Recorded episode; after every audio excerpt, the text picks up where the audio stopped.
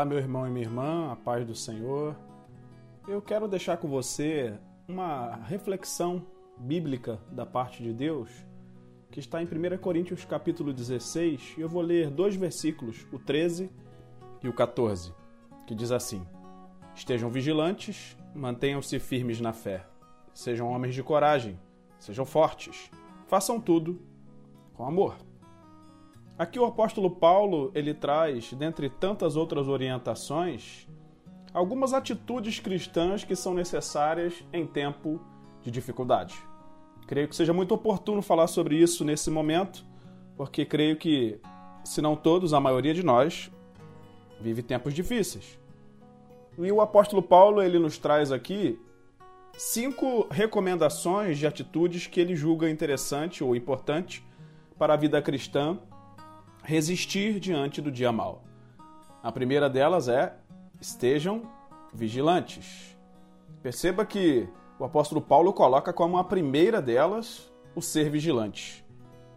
É interessante pensar que ele está falando que é importante que nós não permitamos que ideias, palavras, doutrinas falsas ou qualquer outra coisa atrapalhe a nossa vida cristã.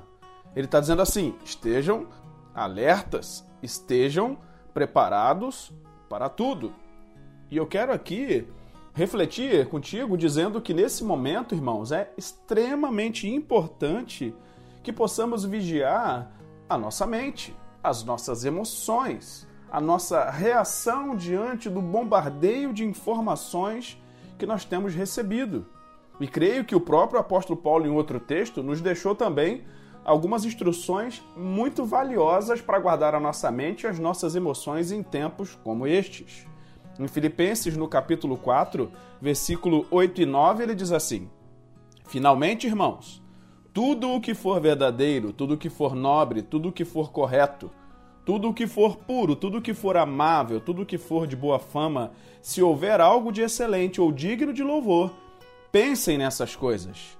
Ponham em prática tudo o que vocês aprenderam, receberam, ouviram e viram em mim, e o Deus da paz estará com vocês. Creio que parte do vigiar que está sendo aqui é, mencionado pelo apóstolo aos irmãos coríntios trata-se também dessa vigilância da nossa mente, das nossas emoções.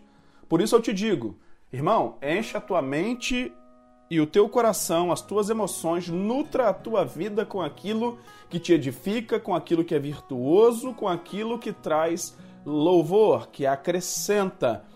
E eu creio que isso é uma disciplina, creio que é uma atitude necessária. Então, estejam vigilantes. A segunda é mantenham-se firmes na fé.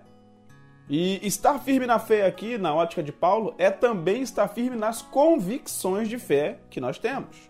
Ou seja, o que deve nortear a nossa vida, os nossos passos, as nossas atitudes é a nossa fé em Cristo Jesus. Estar firme na fé é não deixar se abalar por nada e por ninguém, mesmo diante de qualquer circunstância adversa que se põe diante de nós. E eu não digo com isso que nós não devemos nos entristecer, que nós não vamos ficar tensos, apreensivos, não. Eu quero dizer que em meio a todas essas sensações, nós ainda vamos sentir que Deus é a fonte da nossa esperança, ou seja, nós devemos nos firmar em Cristo e na autoridade da Sua palavra. Por isso eu te digo: encha a tua vida com a palavra de Deus, encha o teu coração com a palavra de Cristo.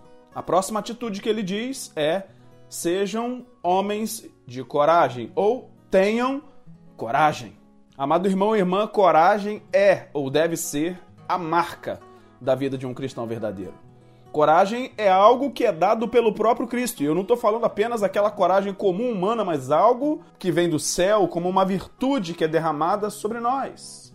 Assim como Paulo, creio que é importante conclamar a cada um que me ouve nesse momento para enfrentarmos o dia mal, para enfrentarmos as circunstâncias adversas, é necessário coragem. E para lutarmos contra o mal, lutarmos contra o pecado, lutarmos contra os enganadores, lutarmos inclusive contra as más notícias e contra o medo, nós precisamos de uma coragem que não é apenas e meramente humana. Então eu quero te orientar aqui Ore ao Senhor pedindo que encha o teu coração de coragem, que ele te encoraje nesse dia, não para que você tenha atitudes que são imprudentes, porque a coragem que vem do céu também é uma coragem prudente. A próxima atitude que ele diz é: sejam fortes. E ser forte envolve conhecer a palavra de Deus, manter-se em comunhão com Deus pela uma vida de oração, uma vida devocional, vivendo todos os dias na presença do Senhor. Paulo aqui não está falando apenas de uma força física, que é bom, mas insuficiente, porque o homem mais forte cai diante de algo invisível. Então, digo para você, invista tempo na sua vida devocional. Invista tempo em leitura e meditação da palavra do Senhor e em oração, porque só assim você terá forças para seguir diante de situações e pessoas. Nós precisamos encher a nossa vida de Deus.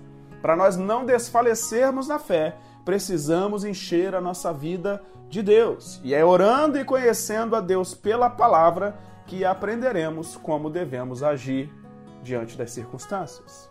E por último, mas não menos importante, o versículo 14 diz: façam tudo com amor. O apóstolo Paulo está dizendo o seguinte: que o ponto principal de todas essas ações deve ser o nosso amor a Deus sobre todas as coisas e o amor ao nosso próximo como a nós mesmos. O elo, o ponto principal, aquela costura perfeita, aquilo que conecta tudo isso é o amor. Ele usa a expressão aqui, inclusive, ágape, né? Que a gente já viu em outras oportunidades. Ele está falando o seguinte: faça sem esperar nada em troca. Um amor movido pelo pleno desejo de agradar a Deus e abençoar vidas. Fazer tudo com amor é o mesmo que fazer tudo como Cristo faria se estivesse no nosso lugar. Cinco atitudes cristãs que são importantes. Nutrir nos dias difíceis. Que o Espírito Santo nos encoraje, que o Espírito Santo nos fortaleça, que ele nos mantenha firme na fé, que ele chame a nossa atenção para nós nos mantermos vigilantes e que ele multiplique o amor de Deus em nós, para que possamos transbordar todas essas atitudes virtuosas na vida daqueles que estão ao nosso redor. Que o Espírito Santo fale melhor ao teu coração, que essa palavra traga consolo, refrigério ensino, conhecimento da parte de Deus. Que o Senhor te abençoe rica e abundantemente. Fiquem todos na paz de Cristo.